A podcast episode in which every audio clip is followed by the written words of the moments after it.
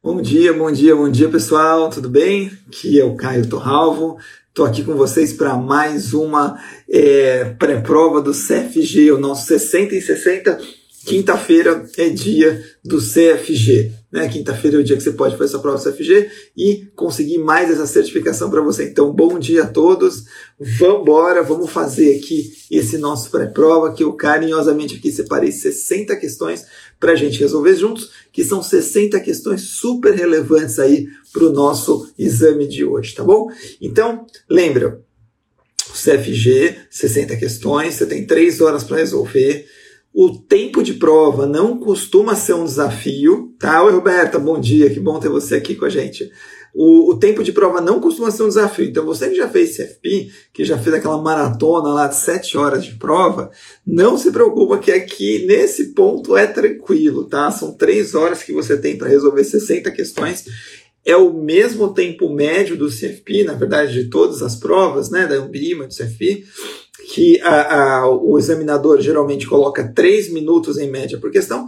A diferença é que no CFP você tem que correr lá com textos longos, você precisa é, é, fazer lá, colocar no, no, na folha de resposta, é sempre um desafio maior. Aqui não, é tudo no computador, você faz tranquilo, enunciados são mais curtos, é, tende a ser uma prova mais fácil que o CFP, pelo menos as taxas de aprovação são um pouco são maiores, né?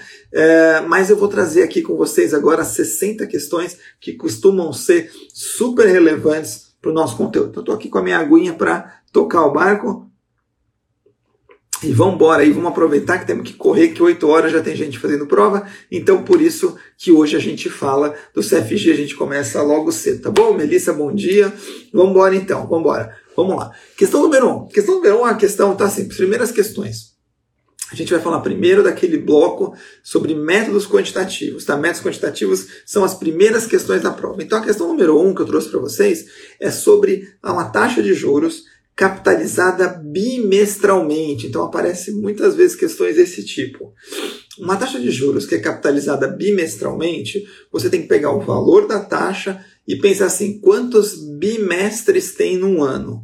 Um ano tem seis bimestres. Ah, cai, pode cair de outro jeito? Pode, pode cair uma taxa capitalizada semestralmente. Tem que pensar quantos semestres tem um ano? Tem dois.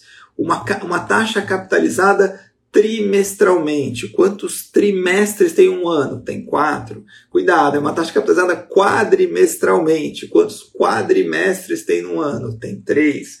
Então, você tem que dividir pelo número de capitalizações. Então, por exemplo, se for uma, uma taxa de 42% capitalizada bimestralmente, são seis é, capitalizações por ano, porque são seis bimestres, seis vezes dois dá dois, você divide por seis.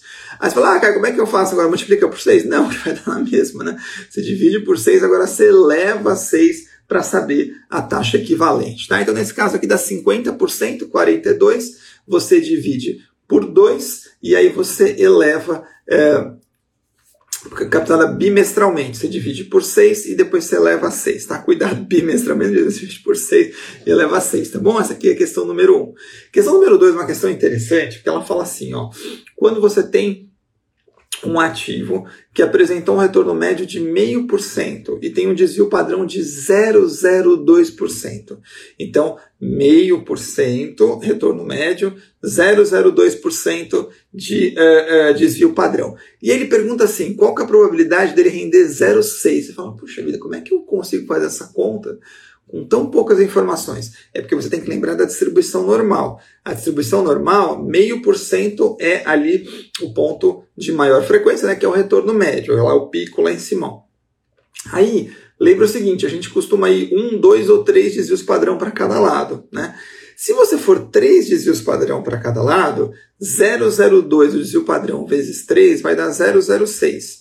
0,5 mais 0,06 vai dar 0,56. Então, três desvios padrão para cada lado, você já tem 99% aproximadamente dos possíveis resultados. Então está dizendo o seguinte: se eu for, se for para 0,56, que é um extremo super lá para a direita, e eu tenho praticamente 100%, e eu ainda não cheguei no 0,6. Então a probabilidade da 0,6 é praticamente nula, é praticamente zero. Tá? Então, zero, zero, é, de taxa de retorno médio 002 de desvio padrão vezes 3 vai dar 006. 0,5 mais 0,06, 0,56. Eu estou na ponta de direita já com praticamente 100%, ainda estou longe do 0,60. Então a chance da 0,60 é praticamente zero. Tá? Agora a questão 3 e 4 que eu trouxe para vocês são questões sobre regressão. Por que, que eu estou trazendo aqui? Porque esse é um tema novo nas provas da Ambima, pelo menos se você está seguindo ali CPA 10, CPA 20, CES, CFP o CFG ele vai trazer uma regressão, que é algo que a gente não falou muito. Caía lá no CPA 10, não sei, cair uma questão no CEA muito teórica sobre regressão. Aqui a gente vai um pouco mais a fundo e também a gente pode, pode ter que fazer cálculo. Então eu trouxe uma questão primeiro teórica, questão número 3, que é a seguinte. Lembra do chamado R quadrado. O que, que é o R quadrado? O R quadrado, ele geralmente não fala esse nome na prova, ele fala o coeficiente de determinação. O que é o coeficiente de determinação? O coeficiente de determinação é um coeficiente que vai dizer para a gente qual é a qualidade do ajuste da regressão. Então, o que é a regressão? Pense numa, numa uma regressão linear simples. Eu tenho ali, eu pego um gráfico, eu pego um, um, um universo de, de retornos, por exemplo, de um ativo. Tá? E aí, eu quero saber se o retorno desse ativo tem relação com alguma outra variável. Então, por exemplo, eu quero saber se o retorno desse ativo tem relação com o índice. Né? Aí eu vou tentar fazer uma regressão para tentar ver se eu consigo explicar os retornos é, desse ativo em função do índice. Né? Então, eu vou, vou, pegar aqueles vários pontos, vou tentar traçar uma reta, né? Essa é uma regressão linear simples. E aí, como é que eu traço essa reta? Eu traço essa reta por esse método para tentar minimizar a distância entre os pontos, ou seja, é a reta que melhor se encaixa nesses pontos, que, portanto, conseguiria explicar melhor o retorno em função de alguma outra coisa. Então, essa reta, quando a gente fala de uma regressão linear simples, é a reta de regressão. Se você quiser brincar, se não tiver nada para fazer hoje antes da prova, põe lá no Excel qualquer número de, de retornos, monta o gráfico, aí você clicar com o botão direito em cima dos pontos, ele, o, o, Excel coloca assim, ó, adicionar linha de tendência, que é a reta de regressão, justamente aquela que vai deixar ali mais próximos os pontos da reta. Claro que na próxima vai ter Excel, não é esse o ponto, mas só para ficar mais claro para você. E aí onde entra o tal do coeficiente de determinação? Ele mostra o quão bem você ajustou essa reta. Por quê? Se você tiver pontos relativamente assim bem distribuídos, você consegue ajustar bem uma reta. Então o coeficiente de correlação de, de determinação é alto. Agora, se tem pontos super é, é, soltos, aí uma reta você até consegue ajustar, mas ela não vai ter um ajuste tão bom. Então o coeficiente de determinação é baixo. Então, o que, que eu queria que você soubesse? Questão número 3. O coeficiente de determinação ele avalia a qualidade do ajuste da regressão estimada, né? É, então tá certo. É um valor que varia entre 0 e menos 1. Cuidado com isso na prova. Por quê? Porque o coeficiente de correlação, né, que é aquele que vai dizer qual que é o movimento conjunto dos ativos, aquele varia entre menos 1 e mais 1. Tá? Porque o coeficiente de correlação, isso aqui é super importante para a prova. O coeficiente de correlação negativo significa que, em média, os ativos se movem em direções opostas coeficiente de correlação positivo, em média se movem na mesma direção. E o valor do, do coeficiente vai dizer para a gente a intensidade desse movimento. Quanto mais próximo de menos 1, mais negativamente correlacionados, ou seja, mais é, em direções opostas eles se movem, então melhora a diversificação. Quanto mais próximo de mais 1, mais proximamente eles se movem, então piora a diversificação.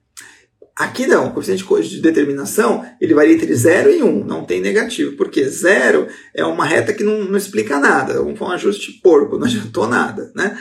E uma reta com coeficiente de determinação mais 1, um, pô, você alinhou perfeitamente todos os pontos, também é uma coisa praticamente impossível. Então ele varia entre 0 e 1, um, e quanto maior, melhor. Né? E em regressões lineares simples, isso é importante, por isso que eu trouxe essa questão da correlação. Olha que legal. Em, relação, em, em, uma regressão linear simples, o R quadrado, que é o coeficiente de determinação, nada mais é do que o quadrado do coeficiente de correlação. Por isso que ele chama R quadrado. Porque ele é o, o, o coeficiente de correlação, que é o ρ, né, em grego, né, o pessoal em estatística adora grego, né, o ρ em grego, elevado ao quadrado. Então, quando ficar ρ, fica feito com R quadrado. Né? Então, resumindo, R quadrado é o coeficiente de determinação, ele avalia a qualidade da sua da sua regressão, né, o quão bem você conseguiu regredir os dados numa reta, ele varia entre 0 e mais 1, e ele, numa regressão linear simples, é o quadrado do coeficiente de correlação. Para a questão número 4, só para concluir essa, essa, essa discussão sobre R quadrado, ele vai te dar um monte de informações sobre uma regressão X e uma regressão Y. Tá? Ele não dá a fórmula em cima, ele dá vários detalhes, explica um monte de coisa, só para te confundir. No final do dia, o que, que você precisa saber? Quem tem o maior R quadrado, quem tem o maior coeficiente de determinação, é a regressão que vai ter o melhor poder de, explicação, ou seja, que vai ajustar melhor a reta, tá? Então, não, não perde tempo, lê, quer dizer, lê, mas digo, não, não, não se deixa se distrair por esse bando de informação que vão vir, de que vai vir, coloca simplesmente que quanto maior o R quadrado, melhor o poder de explicação. Então, a, a regressão que tiver o melhor R quadrado é a que melhor explica a dispersão dos pontos que tiver, tá bom? Questão número 5, as de métodos quantitativos, sei que não é a mais querida do pessoal, mas estamos terminando, só falta mais duas, né? Faltam mais duas, desce mais uma. Questão número 5, uma que, tá, que aparece bastante, que ele fala de T crítico. Né? Muitas, muitas vezes as pessoas falam, Caio, o que é esse tal de T crítico? Você sabe o que é o T crítico, é que a gente não usa esse nome muitas vezes, não, nem na prática. O T crítico é o que? É uma regressão também, que você vai fazer uma, uma, uma reta normal, uma, uma curva normal, tá? E aí você tem lá o, o, o retorno médio. Ele fala que o retorno médio é de 40% e diz que o desvio padrão é de 5. Então, lembra que a gente ia um desvio padrão para cada lado, 68%. Dois desvios padrão para cada lado, em média, 95%. Mais ou menos três desvios padrão para cada lado, eu abarco 99% dos possíveis resultados. Tá? Aí, ao invés dele falar 1, 2 e 3, ele vai falar que chama T crítico. E ele vai falar que é 2 e 33. Ótimo. Você pega 40 mais 2 e 33 para a direita vezes 5, ou seja, 2 e 33, eu não vou nenhum, nem 2, nem 3. Eu vou 2 e 33 desvios padrão para a direita. Vezes 5, que é o padrão. Lembra fazer primeiro 2 e 33 vezes 5 mais 40. E para a esquerda, 40 menos 2 e 33 vezes 5. Isso aqui vai dar 28 e 35 do lado esquerdo e 51,65 do lado direito, tá bom? E para a gente terminar essa parte de métodos quantitativos, vamos fazer uma questão sobre índice de força relativa. Você não precisa ser um analista gráfico para passar no CFG. O ponto é que você precisa ter só uma visão geral das principais, não principais não, de algumas, né? tem várias, né? De algumas técnicas de análise gráfica. E uma que aparece muito é o IFR. O IFR é o Índice de Força Relativa. Ele é um, é um modelo que fala o seguinte: ele trabalha com duas bandas, geralmente 30 ou 70, né? ele vai de 0 a 100. 30 a 70 ou 25 a 75, depende ali do, do, do, que o analista gosta. Mas 30 a 70, 25 a 75 é meio que um padrão no mercado. Quando o, o, o, indicador começa a baixar de 30 ou baixar de 25, isso, como ele é um indicador de reversão, isso significa que a partir de agora o mercado tende a subir. Então ele dá um ponto de compra para você. E quando ele sobe dos 70 a 75, significa que vai ter uma reversão, ou seja, o mercado vai começar a cair ele te dá um ponto de venda. Então a questão aborda justamente isso. Se você tem essa clareza, abaixo de 30 ou 25, ele vai chegar num ponto de compra, porque vai reverter uma tendência de queda, e acima de 70, 75, ele vai te dar um ponto de venda, porque ele vai reverter uma tendência de alta, tá bom? Então, matamos aqui as seis questões de métodos quantitativos. Vamos agora entrar na, em três questões de economia, tá? Geralmente aparecem duas de micro e uma de macro. Microeconomia também é um tema novo aqui no CFG, tá? Na, na, na, trilha de conhecimento da Ambima. Então vamos começar com a de macro, que já apareceu questão até sobre quem define a meta de inflação. Né? Até é engraçado, todo dia um aluno falou, puta, mas eu achei que era pegadinha, né? Quem define a meta de inflação é o CMN. Pois é, pode aparecer. Mas eu trouxe uma mais interessante aqui, que também é nova, que é a curva de Laffer. Né? É, a curva de, tem a curva de Phillips e a curva de Laffer. São duas curvas em economia é, que dizem coisas diferentes. Então, a curva de Laffer, ela fala assim, o, e a gente vive um pouco isso no Brasil todo dia.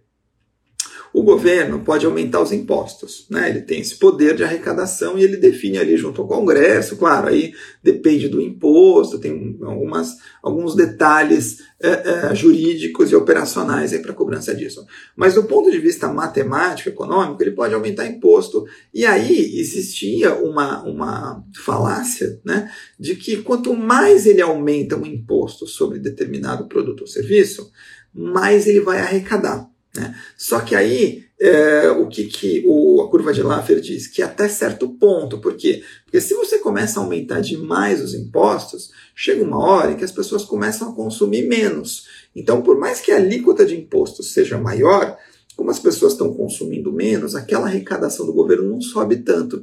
Então a curva de Laffer, que você tem que saber, ela relaciona justamente a alíquota de imposto com a arrecadação do governo. E essa curva diz que existiria um ponto ótimo, né, que ele vai subindo, subindo, quer dizer, você vai aumentando a alíquota de imposto, vai aumentando a arrecadação, mas chega uma hora que ela perde força. E a partir daqui, quanto mais você aumentar a alíquota de imposto, a sua arrecadação vai começar a cair. Por quê? Porque as pessoas vão parar de consumir, vão consumir menos.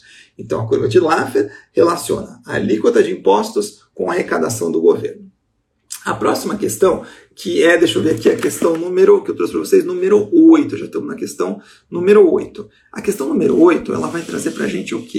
Ela traz para a gente qual que é, é alguns, quais são alguns detalhes sobre é, as estruturas microeconômicas. Essa questão aparece bastante, eu gosto muito dessa questão e é super importante aqui, tá claro para você. Por quê? Porque apesar de ser um conceito um pouco denso, que você precisa estudar, que é uma questão nova do ponto de vista do conceito, ela é uma questão bastante, é, vamos dizer assim, rasa né? Se eu pudesse, não, não, não depressão da questão, mas é que ela vai na superfície, assim, você pode fazer mestrado, doutorado, pós-doutorado em microeconomia. Não precisa, né? Se você gosta, ótimo, eu me divirto também, mas não precisa, também não tenho nada disso.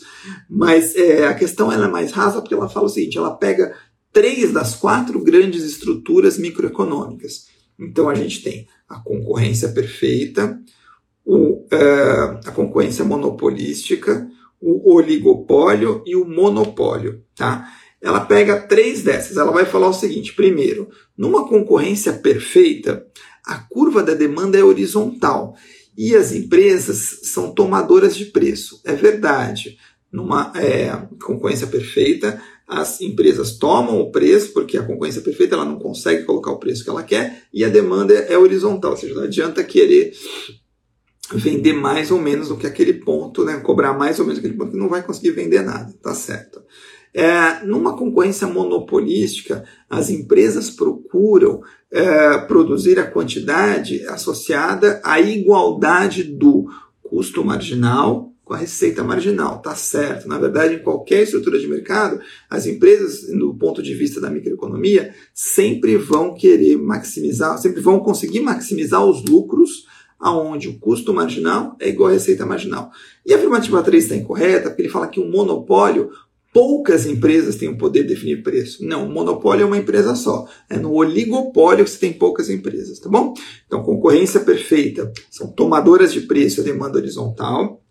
Numa concorrência monopolística, em qualquer outro modelo, é, a maximização dos lucros ocorre quando a receita marginal é igual ao custo marginal, e no monopólio tem uma empresa que define o preço, no oligopólio tem poucas. Então toma cuidado se não se confundir, tá? Vamos para a questão número 9. A questão número 9, ela vai trazer para a gente o efeito renda, efeito substituição e efeito total, tá? O que, que é isso? É quando você tem uma mudança no preço de um ativo, como é que, do ponto de vista microeconômico, acontecem uh, uh, as suas decisões, né? Porque a microeconomia é isso, ela, ela passa, parte de um princípio que chama ceteris paribus, né? Então aqui tem grego, tem latim, tem de tudo aqui nessa, nessa FG.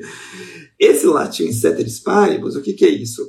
É tudo mais constante. Então, na macroeconomia, a gente analisa as relações econômicas assumindo todo o mercado, né? assumindo uma visão macro. Na micro, ele fala o seguinte: ele pega uma coisa deixa todas as outras constantes, daí o ceteris paribus, e analisa qual que é a consequência em outra. Então, pega uma, deixa tudo parado, acontece na outra. Porque a gente fala que a microeconomia é linda nos livros e não funciona tanto na prática. Que sim e não, né? porque assim, é, a gente consegue prever algumas coisas, né? mas você precisa, do ponto de vista prático, da macro para entender o mercado como um todo. Mas na micro, o que, que ele fala? Se o preço de um bem normal, a número 9, diminuir, se o preço de um bem normal diminuir, o que, que vai acontecer? Bem normal é aquele que quanto é, mais você ganha, mais você quer consumir, quanto menos você ganha, menos. É, é, quanto mais você ganha, mais você quer consumir. Né? O preço de um bem normal é isso. Tá? É, o bem normal, que é o contrário do bem inferior. Né? O bem inferior é aquele que quanto mais você ganha, menos você quer consumir. Tá? Como assim, Caio? É, pensa um, um exemplo que eu sempre dou. Quando a gente ganha mais, a gente quer viajar de ônibus ou de avião? Você vai querer viajar de avião.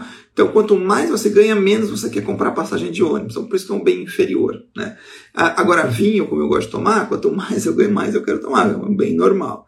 A questão é a seguinte: se o preço dele é, diminui, se o preço do vinho cair, quem sabe um dia isso acontece, o que, que eu posso fazer? Qual que é o meu efeito renda? Sobra mais dinheiro para comprar vinho. Então, meu efeito renda é positivo. Qual que é o meu efeito substituição? Eu vou deixar de tomar é, uísque para tomar vinho. Então, o efeito substituição também é positivo. O efeito total é positivo também. Então, se cair uma questão dessa, marca tudo positivo. É, se o preço de um bem normal diminuir, efeito renda é positivo, efeito substituição positivo, efeito total positivo. Tá bom? Questão número 10 agora. Vambora, vambora. Bom dia, é, Milene. Vambora. Questão número 10. Toma uma aguinha aqui, ó. Questão número 10, a gente vai entrar em finanças corporativas agora. A gente tem três questões de finanças corporativas.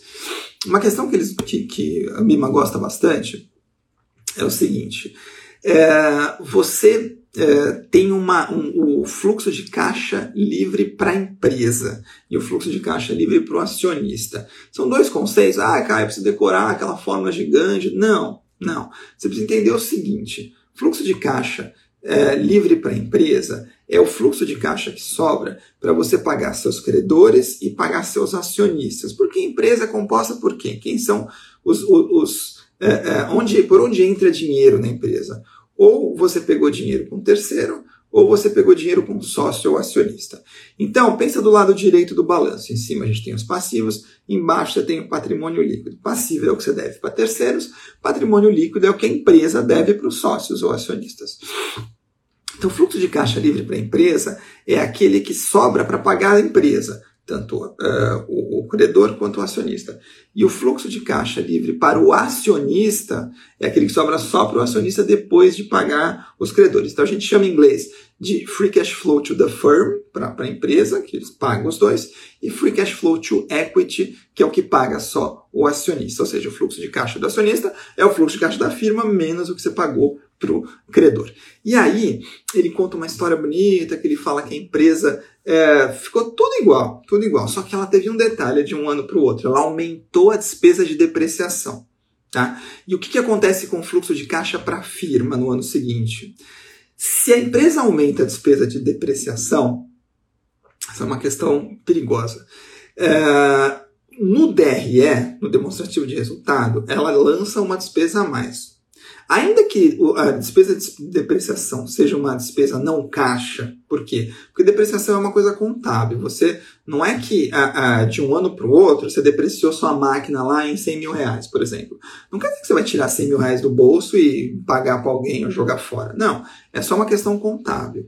Qual que é a vantagem da, da, contabilidade nessas horas? É que se você lança uma despesa de depreciação lá no seu demonstrativo de resultado, o que, que acontece com a sua base de cálculo do IR? Ela diminui você lançou uma despesa. Se a base de cálculo do IR diminui, você vai pagar menos imposto de renda. Então, por isso que essa questão de depreciação é super regulada em contabilidade, porque muita gente fala que, pô, deprecia tudo aí para zero no ano 1, um, porque aí eu vou né, ter um belo benefício fiscal. Então, tem uma série de regras ali para você depreciar. Mas a questão é, se você depreciou, né, lançou uma despesa de depreciação, você pagou menos imposto. Você pagou menos imposto, o imposto é uma saída de caixa. Você pagou menos imposto, você desembolsou menos caixa. Se você desembolsou menos caixa, o que acontece com o fluxo de caixa para a empresa? Ele aumentou. Por quê? Porque você está pagando menos imposto, tá bom? Então essa questão conta toda uma história triste para dizer que se aumentou a despesa de depreciação, a tendência é que se ficar tudo igual, você tende a ter um aumento no fluxo de caixa para a empresa por conta desse benefício fiscal, tá? É, vamos agora para a questão número 11 que eu trouxe é, que, que, eu trouxe aqui para vocês. Ó, questão número 10 foi essa aqui, questão número 11. A questão número 11, a gente vai falar sobre o giro do ativo. O que é o giro do ativo? Cuidado também aqui que ele vai, vai trazer um monte de informação desnecessária, não perde tempo com isso, tá? O giro do ativo é simplesmente vendas sobre ativo. Ponto final. Faz um sobre o outro, acabou, você manda uma questão para aquele lugar e segue. Tá? Questão número 12. Questão número 12 é uma questão que eu gosto, que ela fala sobre o modelo do POM. O que é o modelo do POM? O modelo do POM também é uma questão nova aqui no CFG, do ponto de vista da trilha da, da Ambim do CFP, que ele é um método simplificado para você calcular o retorno sobre patrimônio líquido, que é o ROI, né? o ROE, Return on Equity. O return on equity, você para para pensar, nada mais é que o lucro líquido sobre o patrimônio líquido, ou seja, quanto que a empresa gerou de lucro para o patrimônio né, do equity dele. Agora, muitas vezes a questão vai trazer um monte de informação e ela não te traz explicitamente qual que é o lucro e qual que é o patrimônio para você fazer um sobre o outro.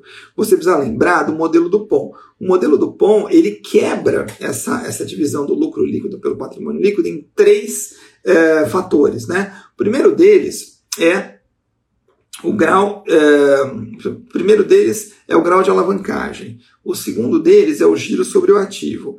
E o terceiro dele é, é o, a margem líquida. Então, margem líquida, giro de ativo, alavancagem. Margem líquida, giro de ativo e alavancagem. Se você multiplicar os três, você chega lá no seu no ROE, tá? no Return on Equity. Então, esse aqui é uma questão interessante, porque ele traz um monte de dados, mas você precisa quebrar nesses três do modelo do POM, tá bom? Então, fechamos aqui. Vamos agora, deixa eu ver a próxima que eu selecionei para vocês aqui, falando do POM, vamos para a questão número 13. Agora a gente começa a entrar é, num bloco aqui de renda fixa, renda variável e derivativos, tá? Que o pessoal também não costuma gostar, mas aqui é, não é o tema mais relevante. O tema mais relevante estamos chegando nele, que é o de gestão de carteiras, que também eu sei que não é muito bem, bem quisto. Questão número 13 é uma questão que eu gosto bastante, porque ela fala sobre um, uma tal, um tal de efeito clientela, que é também um tema novo. O que é o efeito clientela? O efeito clientela é uma das teorias de distribuição de dividendos, tá? Ou seja, é, quando a gente fala de distribuição de dividendos do ponto de vista teórico, ou seja, o que, que leva uma empresa é, é, a distribuir dividendos e como a distribuição de dividendos impacta na demanda pela ação, é, isso tem a ver com o, o, Isso são várias teorias que são desenvolvidas, mas nenhuma delas explica 100%, né? Porque é, é, tem um, um aspecto aqui um pouco qualitativo. Mas do ponto de vista mais objetivo, existe uma teoria que chama efeito clientela, que ela defende o quê? Que o, o existe cliente, né, grupo de clientes, que em inglês faz mais sentido esse nome, né? Quando a gente traduz o português, clientela tem uma outra um significado um pouco diferente. Mas a ideia é, do, desse efeito clientela, traduzindo ao pé da letra, ele é o seguinte: você tem é, diferentes grupos de investidores, aí por isso clientes, né? É, que tem determinadas preferências por dividendos. Então, tem cliente que gosta de dividendo alto, porque ele é, por exemplo, um, um velho investing, né? Como você vai ver lá no CGA em breve. Ele é um velho investing. Mas pode ter um outro cara que é um, gosta de uma, de uma estratégia growth. O que é uma estratégia growth? Estratégia growth é uma estratégia de crescimento. Então ele não está preocupado agora com o dividendo da empresa, ele quer está preocupado que a empresa está crescendo, geralmente é uma startup, está gerando, começando a gerar lucro e o dividendo ele deve pagar mais para frente, deve pagar de forma mais robusta mais para frente quando a empresa estiver no estágio uh, mais maduro. Então, você tem dois exemplos aqui que aparecem no CGA, esse não precisa se preocupar agora com value e growth, não vai aparecer é que só trouxe esse exemplo aqui para ficar mais claro para você. Por quê? Porque para dizer que existem é, preferências diferentes de clientes, de grupos de investidores. Então a questão ela vai abordar o seguinte: a empresa anuncia um pagamento de dividendos 15% maior do que o do ano anterior.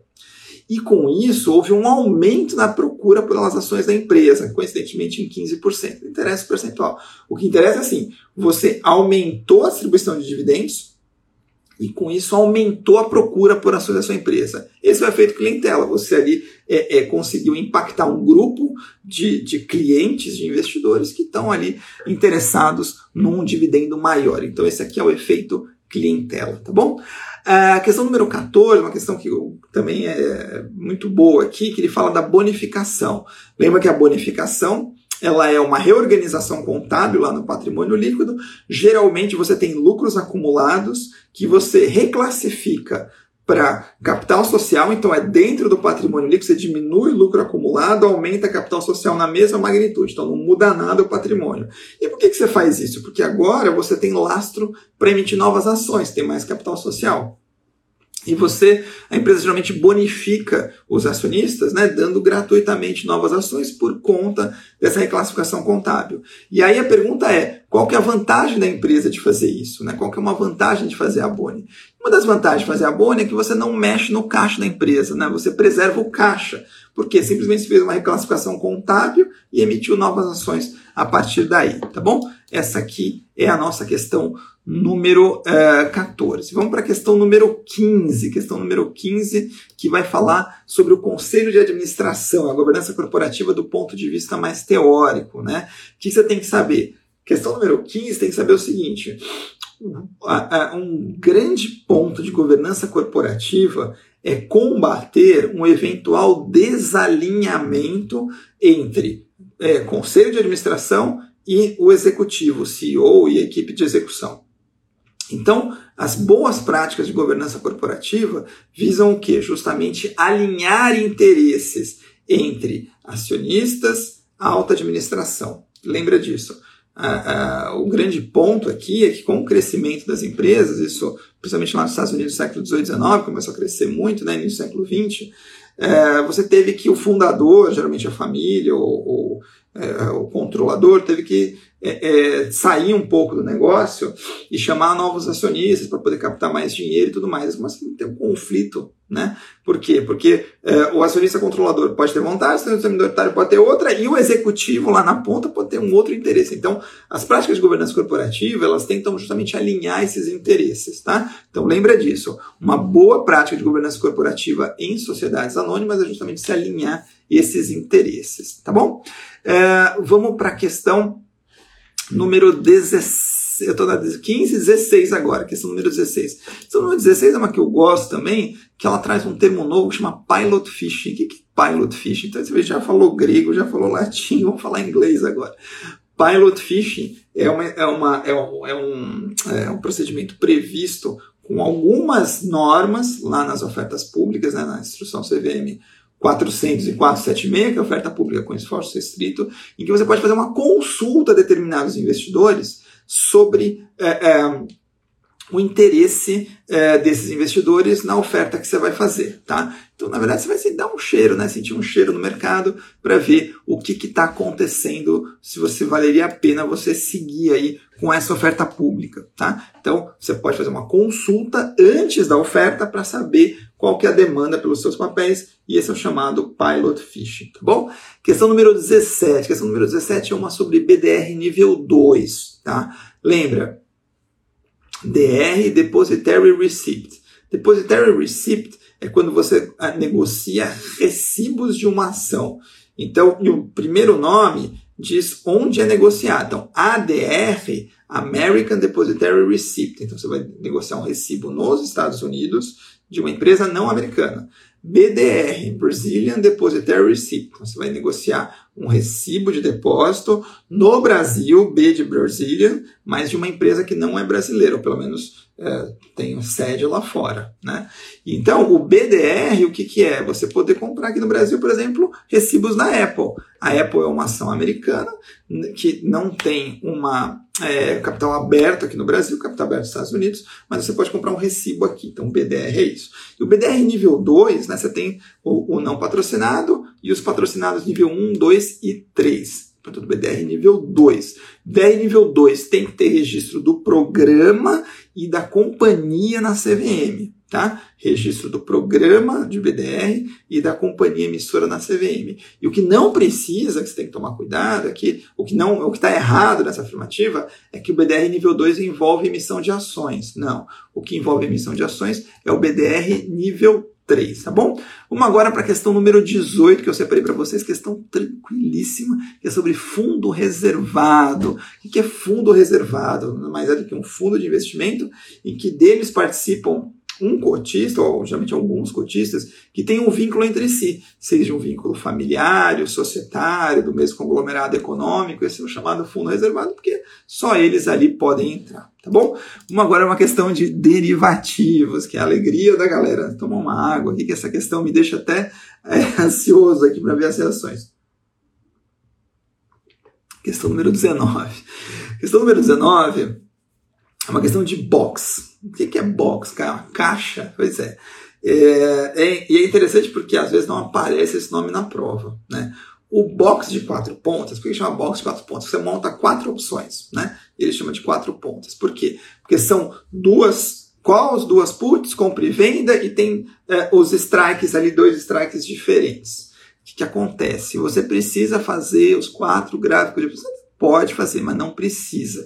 Se você identificar que é um box, são quatro opções, dois strikes diferentes, é, e compra de call, compra de put, venda de call, venda de put, tá? Quatro operações e tudo mais. Não, não, não se preocupa é, é, em fazer, só precisa, lembra disso. Dois strikes, quatro operações, compra, venda, call e put, tá? O que, que acontece nesses casos? Você vai pegar a diferença dos strikes então, por exemplo, se for 100 e 120, você, um strike 100 e um strike 120, você tem 20 de diferença do strike. E aí você vai somar os prêmios. Então, cuidado, né? Se você estiver comprando é negativo, se você estiver vendendo é positivo. Obviamente, o prêmio vai dar negativo, porque você vai mais gastar com as compras do que receber com as vendas. Não tem problema. Você investiu uma grana lá. E você compara isso que você é, investiu com a diferença dos, é, dos strikes. Aí vai sair o resultado do seu ganho, tá? Então, soma todos os prêmios, comprei negativo, vendi positivo, vai dar um valor.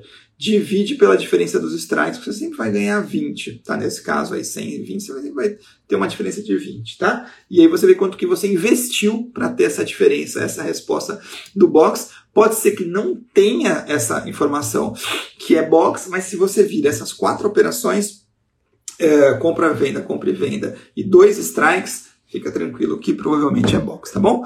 Questão número 20. Questão número 20 é uma questão é, é, que é, apareceu que fala de equity crowdfunding, mais um nome inglês aqui para nossa para nossa certificação. Bom, equity ações crowdfunding. Crowd é, é, multidão, funding é você levantar dinheiro. Então, é você levantar dinheiro com uma multidão por ações. O que, que é isso?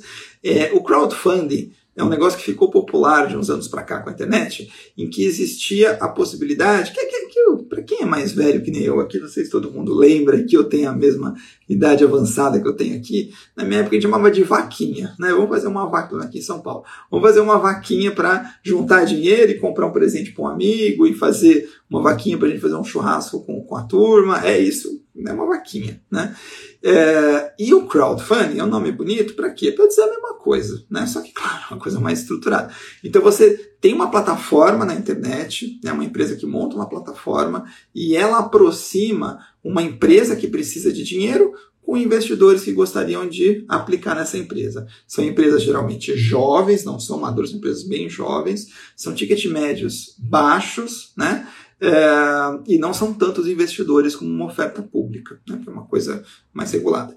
Então, o equity crowdfunding nada mais é do que isso, né? Você financiar, você é, apostar numa empresa é, que está começando com um valor relativamente pequeno, um ticket médio de mil, dois mil, cinco mil, dez mil, né? É, e aí, se der certo, o que é dar certo? Né? Isso tem muito a ver com. com ah, gostou da analogia? é, é, é a vaquinha se der certo, o que o dar certo? Todo mundo gostaria que um dia a empresa bombe, abre capital e você fique milionário, né? É, ótimo, vai dar, você fica, mas pode ser que não dê certo, você pega todo o dinheiro, né? Mas o ponto que você tem que tomar cuidado na prova é o seguinte, que essa vaquinha do Equity Crowdfund, o que, que é? É uma plataforma é, de, que faz essa intermediação, tem uma instrução da CVM que determina, né, deixa isso aqui tudo muito bem detalhado. É, e você, cuidado que quando você investe numa plataforma de equity crowdfund, através de uma plataforma de equity crowdfund, você não vira sócio da empresa. Você, você assina um contrato que ele é conversível em ações quando tiver essa estratégia de saída. Que pode ser o quê? Pode ser abrir capital na bolsa, pode ser que ela consiga um novo estágio de financiamento, ela já está mais madura, aí vem um investidor mais pesado e compra a sua parte, ou te dilui, enfim, tá? Então toma cuidado, porque ele tenta te confundir o quê? Que o equity crowdfunding para empresa madura não é para empresa, é, é para empresa jovem que você vai se tornar sócio acionista, não. Você recebe um, você assina um contrato que é conversível em ações lá para frente. E a grande, eh, qual que é a grande resposta? Você poderá investir recursos, ou seja, essa empresa, né? ele conta uma história lá que tem um, um, um, empreendedor que procura um profissional, que ele quer pegar dinheiro, aí esse profissional fala, você conhece o Equity Crowdfunding, a vaquinha? Lá, ah, então, o Equity Crowdfunding pode ser bom para você porque você pode receber recursos por meio de uma, uma, uma, plataforma eletrônica de investimento participativo, é o nome formal que está lá na instrução da CVM, tá? Então, cuidado que você ainda não vira sócio, nem acionista, porque também seria uma confusão. Imagina você entrar no capital social dessa empresa e contrato social. Não. Você, você tem um contrato que ele é conversível em ações ou em, em ações lá na frente, tá bom? Então, onde eu estou agora? Na questão número 21. Questão número 21. Questão número 21 é uma questão sobre ADR. Então a gente falou do BDR, que é o recibo negociado aqui no Brasil, e o ADR, que é o recibo negociado nos Estados Unidos de uma empresa não americana. Então ele também conta uma história triste, que tem um investidor americano, que ele tem ativos domésticos concentrados no setor financeiro, tá? Um americano tem um monte de ação de banco americano. E ele quer investir em banco chinês. Né? Ele fala, ah, quero diversificar a minha carteira dentro do setor. E aí, o que ele pode fazer? Ele pode ir lá na China, abrir lá um, o capital social, é, é, se, se, estabelecer na China, abrir uma conta numa corretora chinesa e negociar banco lá na China. Ou ele pode comprar o quê? Ele pode comprar uma ADR de um banco chinês. Né? E qual que é a vantagem de fazer isso? Ele vai ter economia de custo, a resposta, porque ele não precisa ir lá para a China, se estabelecer, abrir uma conta numa corretora lá, fazer câmbio e tudo mais. Ele não vai ter risco cambial, por quê? Porque os ADRs são negociados em dólares, cuidado isso com isso, tá? E não tem nenhum risco adicional do ponto de vista operacional, porque comprar uma DR é praticamente a mesma, a mesma coisa que comprar uma ação qualquer, tá? Então, tem economia de custos, não tem risco cambial, porque ele compra em dólar, e não tem risco adicional operacional, por quê? Porque é a mesma coisa do ponto de vista operacional de o que você comprar uma ação, tá bom? Questão número 22. Questão número 22 é uma questão que até surgiu no nosso grupo lá de WhatsApp da nossa turma lá da academia, que deixa todo mundo meio de cabelo em pé. Então, vou dar um jeito mais fácil de você fazer. Ele fala assim, ó, uma, uma, uma ação apresenta um dividend yield de 4% e o índice preço-lucro de 11%, tá? Dividend yield. O que é dividend yield? É o quanto que ele está distribuindo de dividendos vis-à-vis o preço do ativo, né? E o índice preço-lucro de 11, preço sobre lucro por ação. Você tem que fazer uma engenharia, não é difícil, mas tem que inverter, não sei o que, para conseguir achar isso aqui. Te dou uma sugestão, multiplica 11 por 4%. 44%, corre para o abraço, depois eu te explico com calma como faz essa questão, tá bom? Então vamos. Questão número 23. Questão número 23, questão importante sobre o IBRX50. O IBRX50, ele tem ativos, né, uma carteira teórica, e a grande pergunta é qual que é o critério de ponderação dos ativos na carteira teórica. O critério de ponderação dos ativos na carteira teórica do IBEX 50, do IBEX 100, na verdade, na maioria eh, dos índices é pelo eh, valor de mercado do free float. Free float é, é, são as ações em circulação, e o valor de mercado é. Então, quanto maior o valor de mercado das ações em circulação, maior o peso que vai ter na carteira teórica. Exceção Ibovespa, que historicamente tinha um, um, uma ponderação pela liquidez, e de uns anos para cá ele tem também pelo, a ponderação pelo valor de mercado free float, mas com uma, uma, uma é, um cap, né, uma limitação baseada na negociação, tá bom?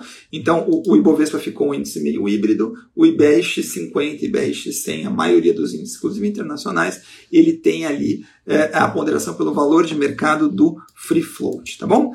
Questão número 24, mais uma questão aqui de derivativos para alegria do pessoal, tá? Ele vai montar duas operações, duas, duas opções, né, com o mesmo ativo objeto. Ele compra uma put e vende uma call. Compra uma put e vende uma call, tá? E aí ele pergunta para vocês, pode fazer o gráfico? Esse aqui vale a pena fazer. Se você conseguir fazer o gráfico, é legal que você vai até entender melhor o que vai acontecer. Mas nesse caso aqui, o que você tem que colocar? Que essa estrutura de comprar o ativo, compra de put é, e depois venda de call. Então, compra o ativo, compra put e vende call. Faz bonitinho lá, o mesmo ativo objeto, você vai ter o quê? Ganhos e perdas limitados. Essa é a resposta, tá? Isso aqui me manda mensagem, depois eu posso explicar com calma.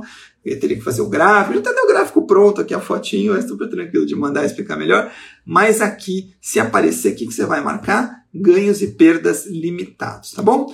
Questão número 25. Questão número 25, a gente vai falar sobre a, a questão é, boa que apareceu, sobre análise técnica. Tá? Tá? Então, análise técnica, assim, utiliza dados do balanço patrimonial e indicadores financeiros para prever o comportamento da ação. Não, quem usa dados do balanço patrimonial é análise fundamentalista. Análise técnica só quer se preocupar com o gráfico. Baseia-se em preços históricos e gráfico, afirmativa 2. Está certo. A 1 está errada, fundamentalista 2 está certo. E a 3, toma cuidado, que ele considera válida a hipótese do mercado eficiente. Na verdade, a hipótese do mercado eficiente, ele não vale nem para análise técnica, nem para análise fundamentalista, tá? Então, só a alternativa 2 estaria certa. Questão número 26. É questão sobre CAPM. Eu gosto bastante dessa questão aqui, ó. Questão sobre CAPM, que fala o seguinte, ó. O CAPM você tem que decorar, porque aqui no CFG não vão aparecer é, é, ele não vai dar as fórmulas na prova, tá? Mas lembra do CAPM é o que? Taxa livre de risco mais beta, abre parênteses, retorno do mercado, menos taxa livre de risco, tá? Então, CAPM é o retorno requerido pelo investidor, TLR mais beta, retorno de mercado, menos taxa livre de risco, entre parênteses. E ele fala que o retorno requerido pelo modelo CAPM é 14, taxa livre de risco de 5 e retorno de mercado de 10 tá? Então ele deu tudo aqui para você. Ele deu os 14, já do resultado, deu a livre de risco de 5 e deu retorno de mercado de 10. Com isso, você acha o beta. Achando o beta, o que, que ele pergunta? É, qual que é o novo retorno é, exigido pelo CAPM se o retorno de mercado subir de 10 para 12. Então faz na primeira, acha o beta. Achando o beta, coloca de novo na equação para achar o novo retorno requerido, colocando o retorno de mercado novo. A gente vai chegar em 17,6, 17, tá? Então vamos lá. Questão número 27. Questão número 27 é uma questão que fala sobre correlação. Então ele fala assim: você tem dois ativos, A e B, tá? Um rende 12, o outro rende 10. Não interessa, porque eu estou preocupado com risco. Um tem risco de 5, o outro tem risco de 8. Aí ele fala que os dois são perfeitamente positivamente correlacionados. É aquele caso extremo em que você tem dois ativos que se movem na mesma direção e com a mesma intensidade, coeficiente de correlação igual a 1. Então você não tem diversificação nenhuma. Adianta colocar os dois na mesma carteira? Pode até pôr, mas você não vai ter diversificação nenhuma.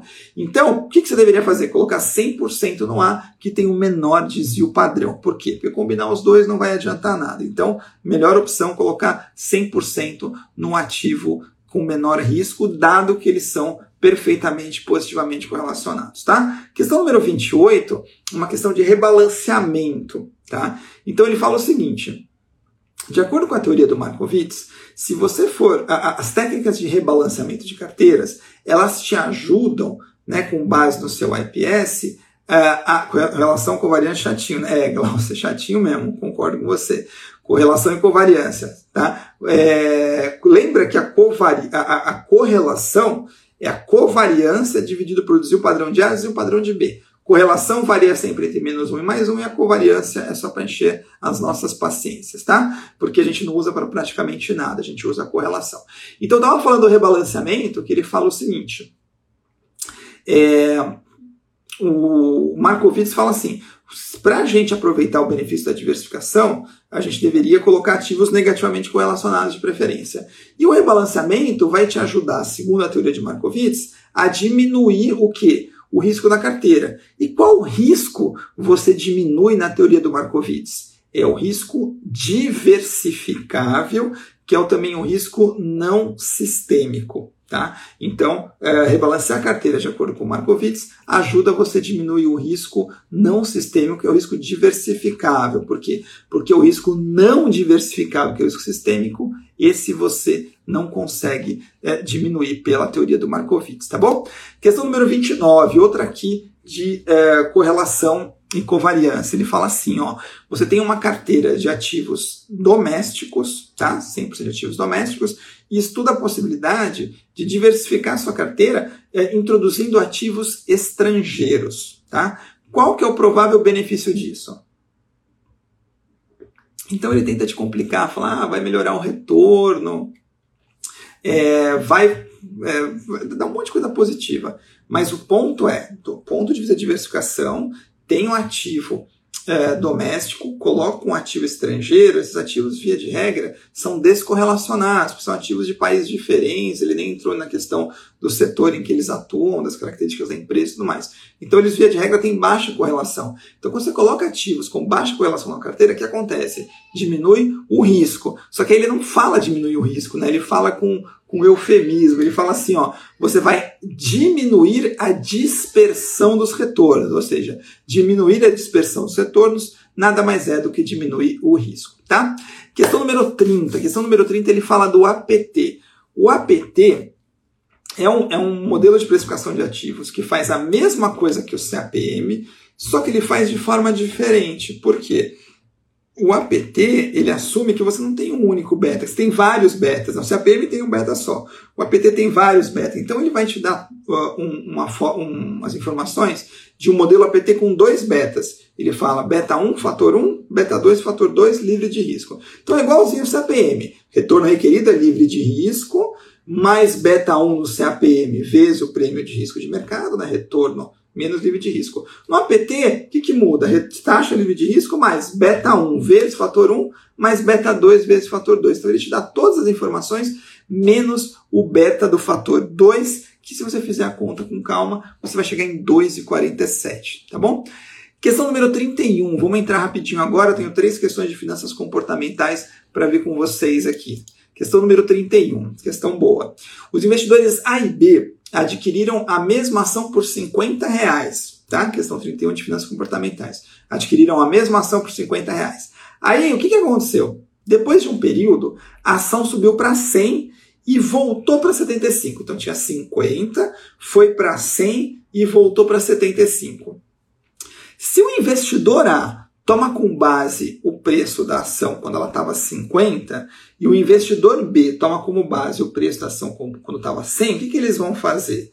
O investidor A, que usou como base 50, como ela bateu é, é, 100 e foi para 75, ele está no lucro, né? ele, deve, ele tende a vender. E o B, como o B se ancorou lá no 100, né? e ela estava em 100 e voltou, ele tende a não vender. Por quê? Porque é da versão a perdas, né? Então é meio que uma questão misturada com coragem com a versão a perdas, ou seja, os dois compraram a 50, foi para 100 e voltou para 75. Esse que usou o, ficou fixo em 50, ele vende porque ele ganhou. Esse que ficou fixo em 100 não vende porque ele não quer realizar a perda, tá? É, questão número 30, essa aqui foi a questão de número 31. Questão número 32 é uma questão de ilusão de controle. Sabe o que é ilusão de controle? É aquele cara que acha que se eu escolher o gestor que vai gerir minha carteira, eu vou me dar bem. Se eu for lá na lotérica e preencher o volante, eu vou me dar bem. Ou seja, ilusão de controle é essa questão, essa teoria que diz que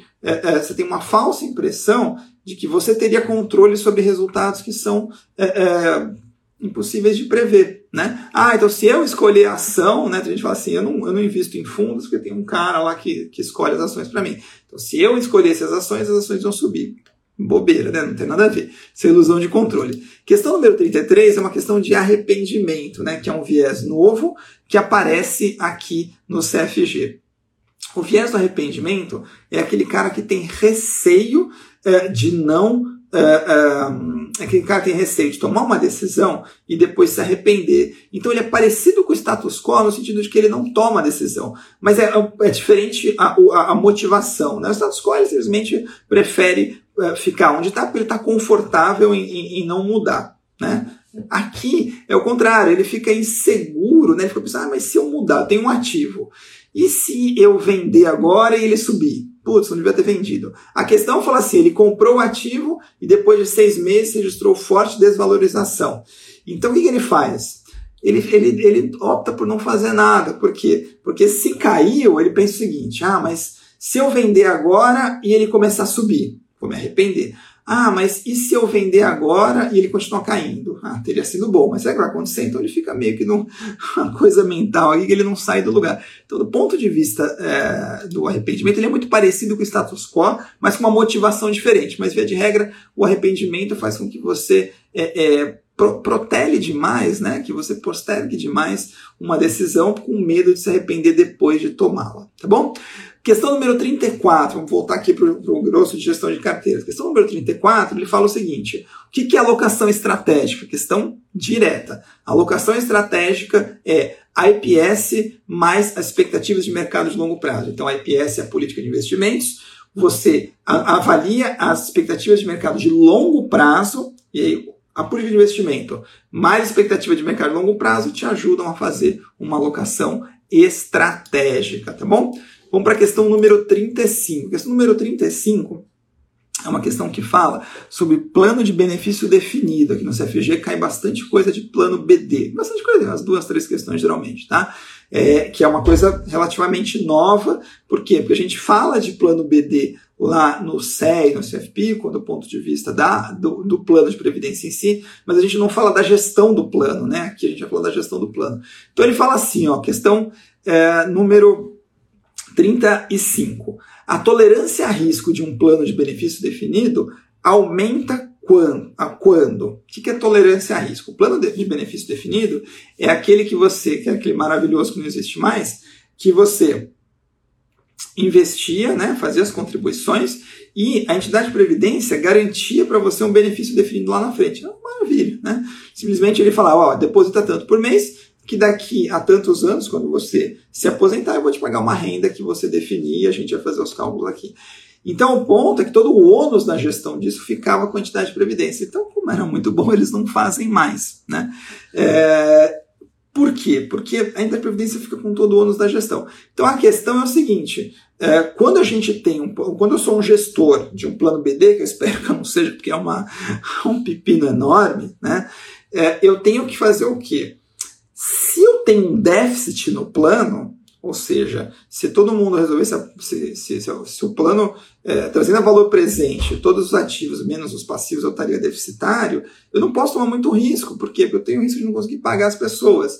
Se o patrocinador lucra pouco, ele pode. O plano BD, como é um plano fechado de empresa, né, principalmente empresa pública, a empresa pública muitas vezes aporta dinheiro lá para poder é, é, fazer frente ali é, às metas atuariais. Então, se ele lucra pouco, pior ainda. Né? E quanto mais velhos forem os participantes, pior é, né? Quanto mais velhos forem os participantes, pior é. Por quê? Porque eu posso tomar menos risco, eu já estou na hora de pagar os caras, meu fluxo de caixa está super apertado. Então, qual que é o ponto aqui? Que a tolerância a risco de um plano BD aumenta quanto menor a proporção de vidas aposentadas, quanto mais jovem, porque se eu tenho um plano que todo mundo tem 30, 35 anos e vai se aposentar com 60, 65, eu tenho um belo horizonte de tempo para gerir o dinheiro dele, então eu posso tomar risco como gestor. Agora, se é todo mundo velho, o, o, o patrocinador não tem dinheiro, não adianta, não posso tomar mais risco, tá? Então, essa aqui foi a questão número 35. Questão número 36. Questão número 36 fala sobre o rebalanceamento usando derivativos. É bom fazer isso? É, tem algumas vantagens. Por quê? O custo de implementação é mais barato. Você não precisa rebalancear ativo por ativo, você faz uma posição sintética. Dois, o processo de balanceamento é mais rápido. Por quê? Por conta dessa posição sintética usando derivativos. E é provável que essa técnica interfira menos no preço dos ativos. É verdade, porque você faz menos negociações. Então, uh, usando derivativos para rebalanceamento de, de carteiras nesse cenário, as três afirmativas estão corretas. Questão número 37. A questão número 37 é uma questão interessante que ela fala o seguinte, ó, é, quando que eu deveria rebalancear a carteira do meu investidor? Né? O que, que é, é, justificaria um, um, o que, que justificaria rever a política de investimentos do meu investidor? Desculpa. O que, que justificaria eu rever a política de investimentos? Se houver uma mudança nas características do investidor. Por quê? Porque a política de investimentos é para ele. Então, ah, se a inflação aumentar, se o dólar aumentar, se o PIB cair, são coisas conjunturais. Agora, se ele mudar de emprego, se nascer um filho, começa a ganhar mais, começa a ganhar menos, mudou de objetivo, isso são coisas né? É, agora eu não quero mais ação de empresa bélica na minha empresa, né? É, é, uma restrição, mas enfim. Mas o ponto de vista é assim: se você olhar o cliente tiver uma mudança estrutural nas premissas que fez você montar o IPS, você precisa revisar o IPS dele, tá? Questão número 38, ela vai um pouco na linha lá do que a gente falou do, do gestão do plano BD, que ele caiu assim, ó. A forma mais condizente de aplicar a técnica Asset Liability Management. Caio, isso é o mais inglês. O que é o ALM, que a gente fala carinhosamente no mercado? O ALM, eu costumo dizer que é a técnica de alocação de ativos, que é um olho no, no peixe, um olho no gato. Por quê? Porque, de novo, pensa na ótica do gestor BD, que eu espero que eu não seja, porque eu não teria capacidade, porque é um pepino enorme. O gestor do plano BD, ele precisa gerir os ativos, ou seja, pegar as contribuições dos participantes e do patrocinador, fazer esse dinheiro render, porque lá na frente ele tem que pagar as aposentadorias num, num valor definido, né? É, não é que nem o plano CD, por exemplo, que você deposita lá e você vai ter a sua aposentadoria dependendo do quanto render e de quanto você aportar. Que não, aqui o BD eu garanto que eu vou te pagar aquilo. Então é um olho no peixe, olho no gato, por quê? Porque eu tenho que olhar a rentabilidade dos meus ativos, sempre olhando o que? As minhas obrigações com os meus participantes, são os meus passivos, o meu pagamento de aposentadoria. Então, para você fazer a LM nisso, você tem que estar o tempo inteiro preocupado com esses fluxos. Né? E qual é a melhor forma das que são aqui? Comprar títulos de longo prazo em um plano jovem. O que, que é isso? O plano jovem é aquele que você tem participantes com uma idade média baixa. Então, se eu comprar um título de longo prazo, significa que eu estou pegando o dinheiro deles e investindo para longo prazo. Posso? Posso, por quê? Porque esses caras são novos, né? Só ser gestor, só BO, esse gestor, eu também gosto. também. É, esse de BD, né? É, é você pegar esse dinheiro dos caras e aplicar no longo prazo. Posso, posso, porque eles são jovens, vão se aposentar daqui a 20, 30 anos, eu posso comprar um título de longo prazo. Então, essa aqui é a melhor forma, né, dentre as opções possíveis, de fazer uh, uh, um ALM uh, nesse tipo de plano de benefício definido.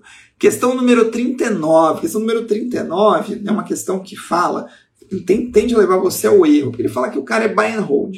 Né? Buy and hold é aquele que compra e segura. Mas aí, ele tenta explorar uma questão que muitas vezes o buy and hold ele tem uma conotação negativa, né? Algumas pessoas acham que o investidor buy and hold é aquele cara é, é, que é, é, compra e segura, esquece, que não quer tomar risco, que não ganha dinheiro, e não é verdade. O buy and hold ele só significa que ele não quer rebalancear, né? Você pode ser, por exemplo, um investidor é, velho, né? Tipo lá o velho investe lá do Warren Buffett, né? Que é o grande ícone. O cara faz o cara, né? o, o mestre lá faz um monte de, de análises, toma a decisão dele e aloca os ativos. Né? E ele não fica treinando o dia todo lá, ele aloca e espera. Né? É, então ele pode ser buy hold por um certo período de tempo. Agora quer dizer que ele não vai ganhar dinheiro? Não, ele pode ganhar dinheiro, porque ele fez. Se, se as premissas dele se confirmarem, ele vai ganhar dinheiro. Então toma cuidado que essa questão tenta explorar isso. Ele fala que o cara é buy and hold e de repente ele começa a ganhar dinheiro, porque como se fosse um, um acaso. Não, né? O buy and hold é um rebalanceamento. Agora o velho, por exemplo, é uma forma de você montar a sua carteira. Então montar a carteira é uma coisa, rebalancear é outra. Né? E aí, o que, que o cara faz? Começa a ganhar dinheiro, começa a ganhar dinheiro, que a gente tende a dizer, ah, agora ele vai vender para embolsar. Mas se ele é buy and hold, ele não faz nada, tá? Cuidado para não ser surpreendido com esse tipo de coisa, tá bom? Questão número 40. Questão número 40, ele vai querer explorar os conceitos de alocação estratégica e alocação tática. A alocação estratégica é essa que você vai pegar o IPS, a política de investimento, mais a visão de mercado de longo prazo e fazer a alocação estratégica da carteira. Alocação tática é assim, que no meio do caminho, imagina que surjam opções, é, é, opções pontuais de você ganhar, tá? Então ele conta lá, você pode ter de repente ações é, que tem um dividend, um dividend yield alto, e você vai lá e pontualmente compra alguma dessas ações sem mexer no IPS, o conteúdo Rafael do CFG, sem mexer no IPS, sem mexer no seu benchmark, sem mexer em nada, você simplesmente tem um desvio rápido para ganhar um dinheiro de curto prazo. Essa é uma alocação tática. Você faz um pequeno desvio da estratégia, sem mudar a estratégia, ganha dinheiro, de tomara, né, no curto prazo, e volta 100% para sua alocação estratégica, tá bom? Questão número 41, vamos entrar nos rebalanceamentos, CPPI. Né? CPPI, é, vou matar aqui três questões, quatro questões numa só que realmente aparecem bastante isso. Então, 41, 42, 43, 44. O que, que é isso? Ó, você tem ali o buy and hold, constant mix e CPPI. São as técnicas de rebalanceamento abordadas na prova. Buy and hold que a gente falou, compra e segura. Constant Mix, você vai manter o mix constante dos ativos. E o CPPI, é, você faz uma estratégia contrária ao do mix constante. Então é assim, lembra do mix constante, você lembra das outras duas. Por quê? Mix constante, você tem um ativo que sobe, o que, que você vai fazer? Desbalanceou. Então eu vou ter que vender esse cara e com o dinheiro da venda comprar esse. Aí volta ao mix original. Então o que sobe, eu vendo. E o que cai? Aí eu preciso comprar de volta para voltar. Então, o que cai eu compro. Então é assim, constant mix. Sobe, eu vendo, cai, eu compro. E o CPPI é o contrário. Sobe, eu compro mais, cai, eu vendo mais. Tá? Então, se você lembrar disso, você mata as questões. Como é que você, qual que é a grande conclusão? Num cenário sem tendência, que você tem muita volatilidade, o constant mix é melhor e não tende a ser melhor. Num cenário com tendência, seja de alta ou seja de baixa, o CPPI é melhor. Tá? Então vamos matar as questões aqui. A questão 41 ele fala assim: qual que é a melhor uh, técnica de rebalanceamento num cenário com tendência? Pouco importa uh, se é tendência de alta ou de baixa. Com tendência é CPPI. Questão 42. Uh, eh, num cenário volátil, qual que é melhor? Constant Mix. Questão 43. Constant Mix. O que sobe eu vendo. E a questão 44 é uma questão que é, Aí a gente vai precisar de um gráfico para entender que é assim. Como é que são essas estruturas de rebalanceamento graficamente falando? Buy and hold é uma estratégia linear, é, uma, é um gráfico linear, porque você não compra nem, você não faz nada, você não rebalanceia. Então, quanto mais os ativos sobem, mais sua carteira sobe, quanto mais os ativos caem, mais sua carteira cai, porque você não mexe. O, o constant mix é uma estratégia côncava. Por quê? Conforme vai os ativos vão subindo, você vai vendendo. Então ela vai perdendo força, porque se os ativos só sobem, você começa a vender e aí é ruim, porque sua carteira vai perdendo força. Né? E ela é côncava porque ela vai fechando, porque conforme os ativos vão caindo, você vai comprando mais. Então pode ser que no limite você se entupiu de um ativo que não vale nada. Né? Então o buy and hold é, uma, é uma, uma um gráfico linear, constant mix côncavo, e o CPPI convexo, né? Quanto mais sobe, mais eu compro, quanto mais é, cai, mais eu vendo, tá? Então, buy and hold linear, constant mix convexo, CPPI, é, desculpa, constant mix côncavo, CPPI convexo, tá bom? Então, matamos aqui 41 a 44. Questão 45, a questão de alfa. Alfa, a gente fala muito, olha, o grande, grande pureza aí prestigiando a gente. Bom dia, pureza, bom ter você aqui com a gente. É, questão de alfa que, que é alfa? Alfa é você gerar um retorno excedente. Então, o alfa é uma medida muito usada na gestão ativa. Tá? É... Como é que você calcula o alfa, que é o objetivo dessa questão 45?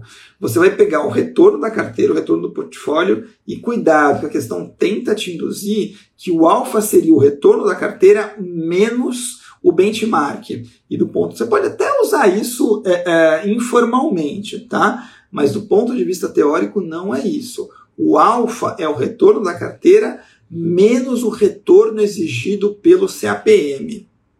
Tá? Então você vai precisar achar o CAPM, taxa livre de risco, mais beta, abre parênteses, retorno de mercado menos livre de risco, acha o retorno exigido pelo CAPM, aí o alvo vai ser o retorno do portfólio menos o retorno exigido pelo, pelo CAPM, tá? Esse é o alvo. Cuidado para não escorregar nessa questão aqui.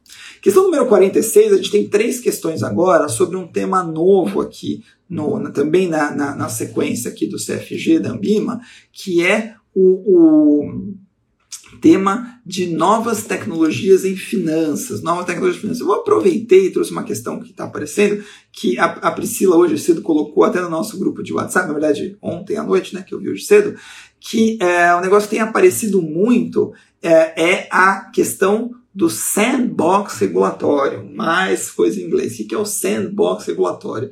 Sandbox regulatório é uma iniciativa que começou no Reino Unido, né, que uh, tem a seguinte, uh, o seguinte objetivo. Hoje, com os movimentos muito rápidos que a, que a tecnologia proporciona, existem uma série de produtos e serviços novos e com uma complexidade razoável, né? comparativamente ao que você tinha antigamente no, no mercado financeiro. O regulador no Reino Unido falou o seguinte: poxa vida, e se eu me aproximar desse pessoal que está trazendo um monte de ideias novas para o mercado financeiro, para serviços financeiros e muitas vezes usando tecnologia, e é, é, me aproximar desses caras, por quê? Porque eu, regulador, tenho muita dificuldade, às vezes até de entender o que esses caras estão fazendo, muito, é, não consigo acompanhar o que eles estão fazendo, e aí quanto mais é, eu vou ter mais dificuldade ainda para estabelecer uma regra, né, para regular esse mercado. Então o sandbox regulatório é como se fosse uma, um, é, é uma, uma. Ai, me fugiu o nome, é uma. Ai, esqueci o nome. Quando você tem um, um negocinho fechado aqui, experimental, né? É uma incubadora, uma incubadora. Você tem um negocinho fechado em que seria uma incubadora, mas não do ponto de vista é, é, do negócio, de pôr grana. Não, é o regulador que se aproxima desse público que está trazendo coisas novas para ele, regulador, entender o que eles, que estão fazendo e esses caras novos também já montarem os produtos e serviços deles baseado o que justamente no, nas regras. Então é uma troca muito produtiva, né? Então você fica ali num ambiente fechadinho. Então o que, que diz o sandbox regulatório, né? Que o que a, Priscila colocou lá no nosso grupo era sobre os insurtech. O que é insurtech? Porque os fintechs, né? Que são a tecnologia aplicada a finanças e o InsurTech é a tecnologia, fica até nome feio, né? mas é a tecnologia aplicada ao quê? Ao mercado de insurance, ao mercado de, de seguros. Tá? Então, é o teste de um projeto inovador, vou até dizer bonitinho como é que está na lei. Né? O teste de um projeto inovador é, com clientes reais, sujeito a regulatórios, a, a, a, requisitos regulatórios customizados, né? Foi muito inteligente, concordo, Glaucio, está dando super certo aqui no Brasil também, tá? Só que e, e, essa aproximação é um projeto com cliente real, mas que tem é, é, um, algumas, alguns requisitos mais brandos por parte vista regulador, justamente para eles se aproximarem. Né? A área supervisão do Banco Central monitora diretamente e ele também tem um contato direto, né, ele, empreendedor, para ele é, explicar o projeto dele e o regulador também entender o que ele está fazendo. Tá? Então, essa aqui foi a questão número 46. Questão número 47 também é uma coisa nova no Brasil e também é, nas certificações, que é o Open Banking. Né? O Open Banking é assim, você, se você autorizar expressamente, né, toda a legislação e regulação do Banco Central são muito claras nesse sentido, que você precisa autorizar. Se você autorizar o compartilhamento dos seus dados entre os participantes do Open Banking, você tem uma série de vantagens. Por exemplo, você consegue é, achar, você consegue fazer com mais facilidade, é, comparar com mais facilidade serviços e tarifas, né? Ah, quem gosta de fazer planejamento financeiro, ficou mais fácil você consolidar os dados. Então, os aplicativos de, de planejamento financeiro pessoal familiar foram beneficiados. Por quê? Porque o, planejador tinha que ir lá no banco A, pega o extrato do cliente. Banco B, vai na casa C de investimento. Aí, para consolidar tudo, era um inferno. Né?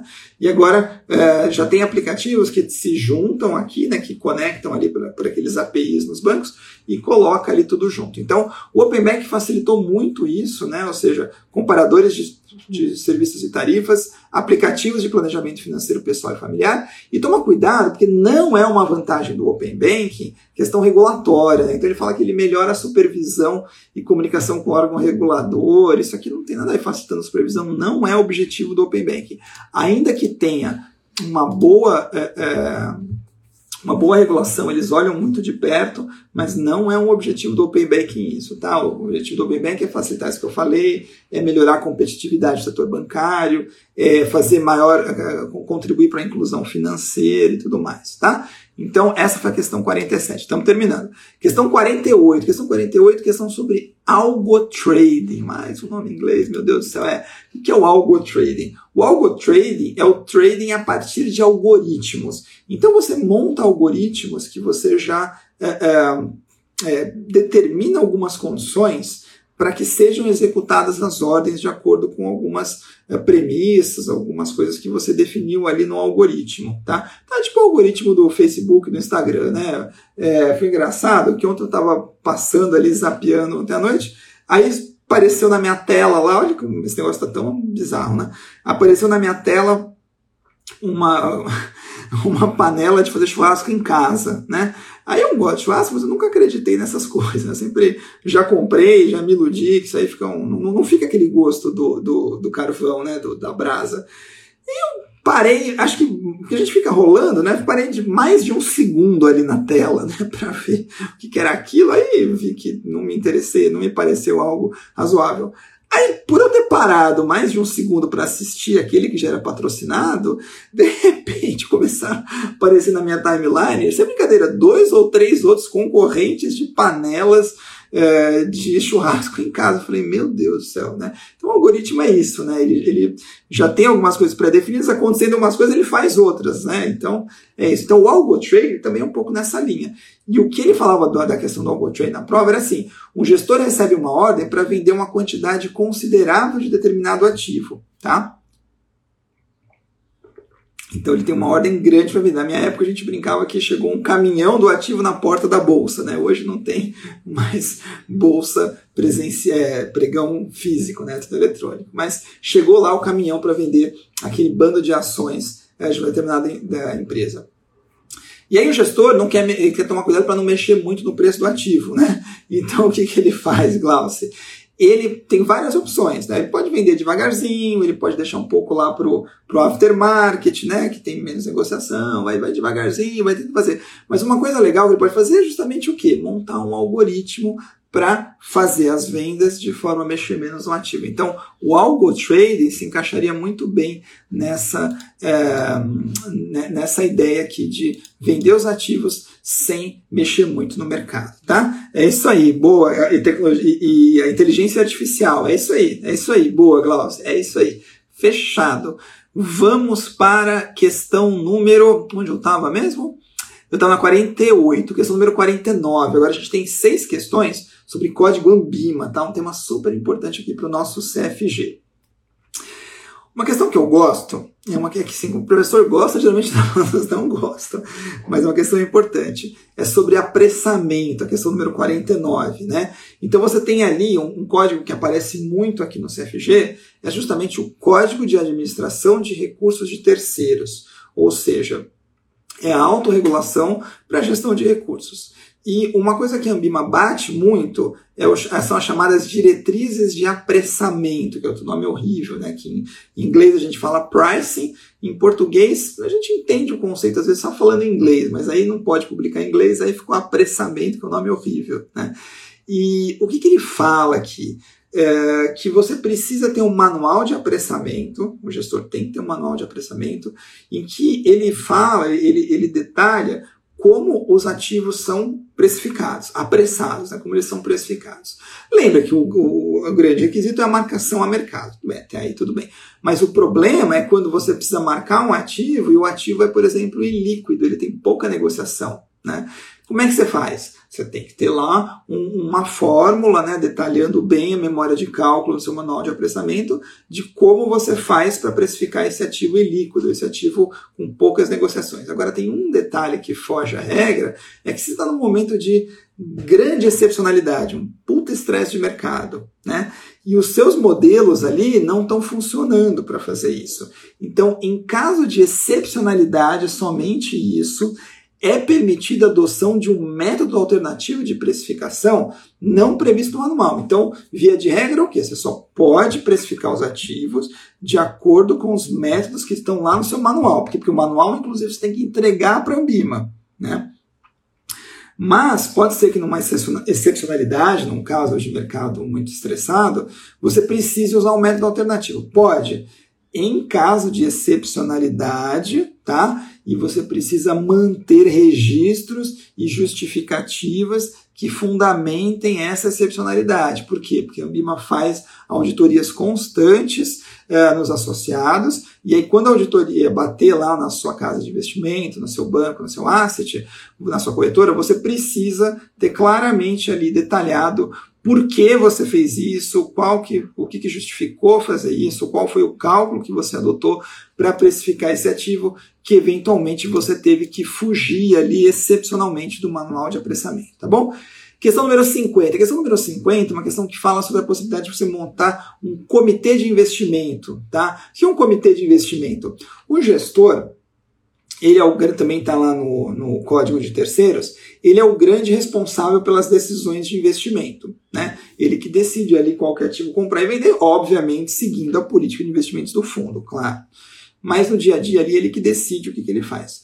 É, ele pode montar um comitê de investimentos, um comitê consultivo. Né? Isso acontece muito, por quê? Porque o comitê, você tem ali vários membros né, que vão ali discutir, que vão ali argumentar é, determinadas estratégias.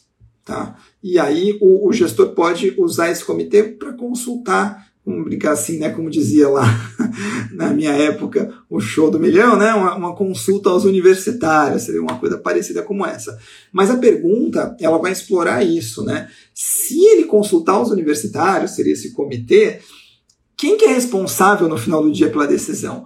Continua sendo o gestor. O comitê não isenta o gestor da responsabilidade pela decisão, tá? É um comitê consultivo que ele vai lá é, consultar os universitários, mas ele no final do dia é responsável, tá bom? É, vamos agora para a questão número 51. É, a questão número 51 é uma questão que fala sobre contratar terceiros. O gestor e o administrador podem contratar terceiros? Podem, podem. Isso acontece muito, tá? É, só que para determinadas atividades. Só que qual que é o problema aqui de contratar terceiros? A Ambima é muito rígida com essa questão de contratar terceiros. Então você precisa classificar esses terceiros de acordo com a metodologia é, de avaliação baseada em risco. Ou seja, qual que é a atividade que esse terceiro está desempenhando e qual que é o risco potencial para o seu negócio. Tá? Então, essa metodologia de avaliação baseada em risco significa justamente isso: você olhar a sua atividade e olhar para esse terceiro para ver se ele é bom mesmo para fazer isso. Então, ele fala que você tem que classificar no mínimo em baixo, médio e alto risco esses terceiros. Tem que fazer isso para todos os terceiros. Agora, um ponto adicional que a questão vai pegar é o seguinte: eventualmente, você pode contratar um terceiro para fazer uma atividade que é autorregulada pela Ambima. Isso serve muito, não falo muito aqui, né? Tem um código, é o código dos, de. É, semana que vem eu vou trazer uma questão sobre isso.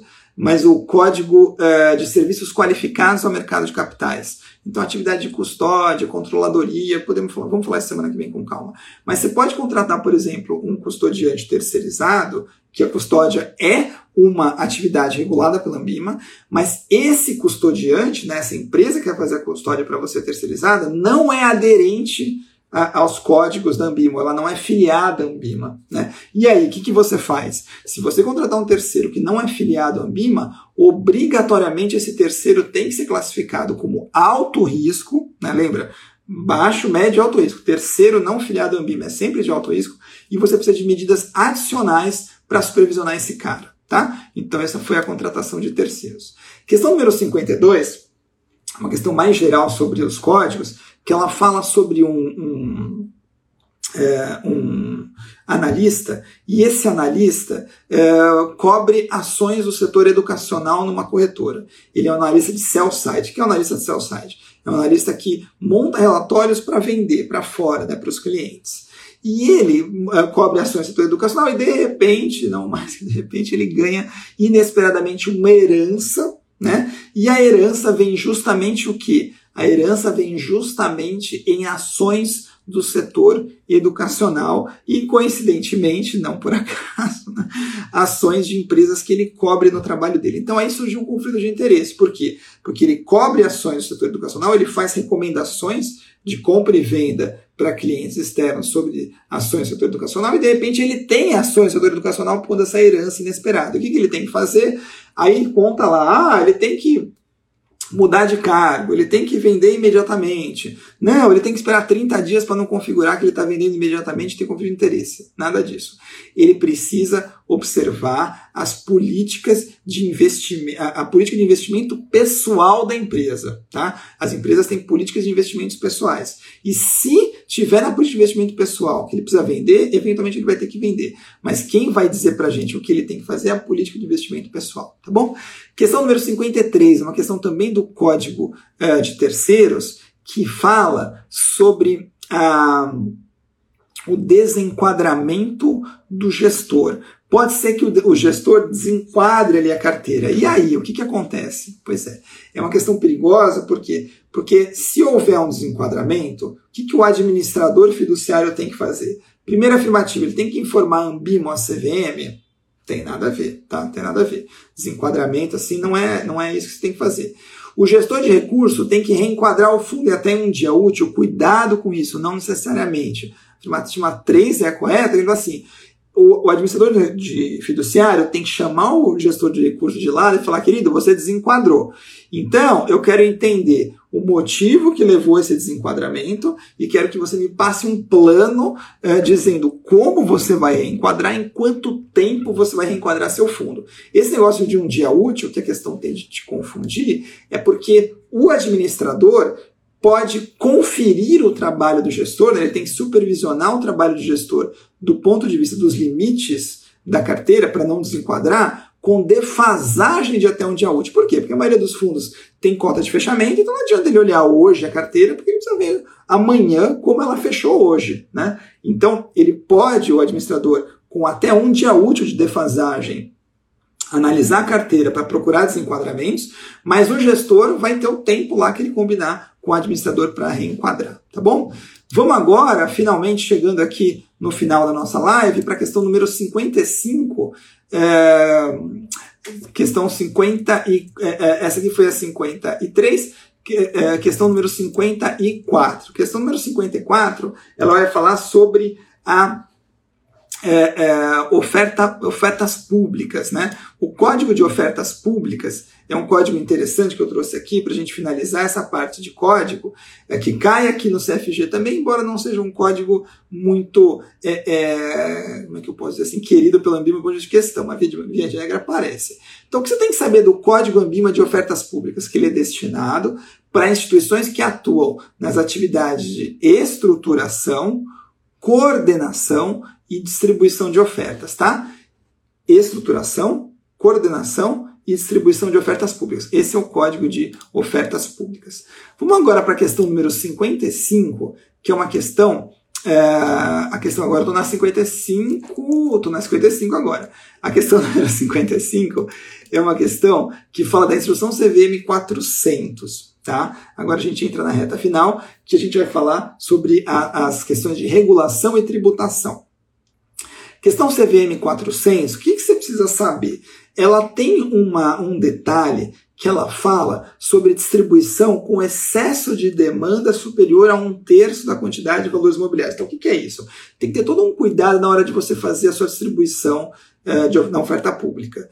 Pode ser que, tomara, né, haja uma procura muito grande pelas suas ações ou pelas suas debêntures, enfim, o que você estiver distribuindo publicamente. Se, o que a CVM fala São 400? Se houver uma demanda superior a um terço da oferta, se tem um excesso de demanda superior a um terço de oferta, o que, que é vedada a colocação de valores imobiliários? Você não pode, porque a questão é a seguinte: se uma demanda é muito grande, então você não pode colocar esses valores imobiliários em controladores ou administradores das instituições intermediárias e da emissora, não pode, porque você tem que privilegiar esse excesso de demanda. Você não pode colocar essa demanda para outras pessoas vinculadas à emissão e distribuição, por também por causa do conflito de interesse, e cônjuges ou companheiros, ascendentes, descendentes, até colaterais de segundo grau, parece o planejamento sucessório, né? Mas até é, é esse tipo de coisa que é vedada a colocação. Então, o que você tem que lembrar? Vai decorar tudo isso? Não. Lembra que se houver um excesso de demanda superior a um terço da oferta, aí você vai ter que é, uma série de restrições para colocar esses ativos, tá? Então, essa aqui foi a questão número 55. Vamos para a questão número 56, que ela vai falar sobre as entidades abertas de previdência complementar, tá? Entidades abertas de previdência complementar. Uh, nas entidades abertas de previdência complementar, a gente tem os fundos de investimento especialmente constituídos. E aí, existe uma resolução do Conselho Nacional de Seguros Privados, número 321, obviamente você não precisa decorar isso aqui. Aliás, é, é, eu não gosto dessa parte porque tem um monte de decoreba.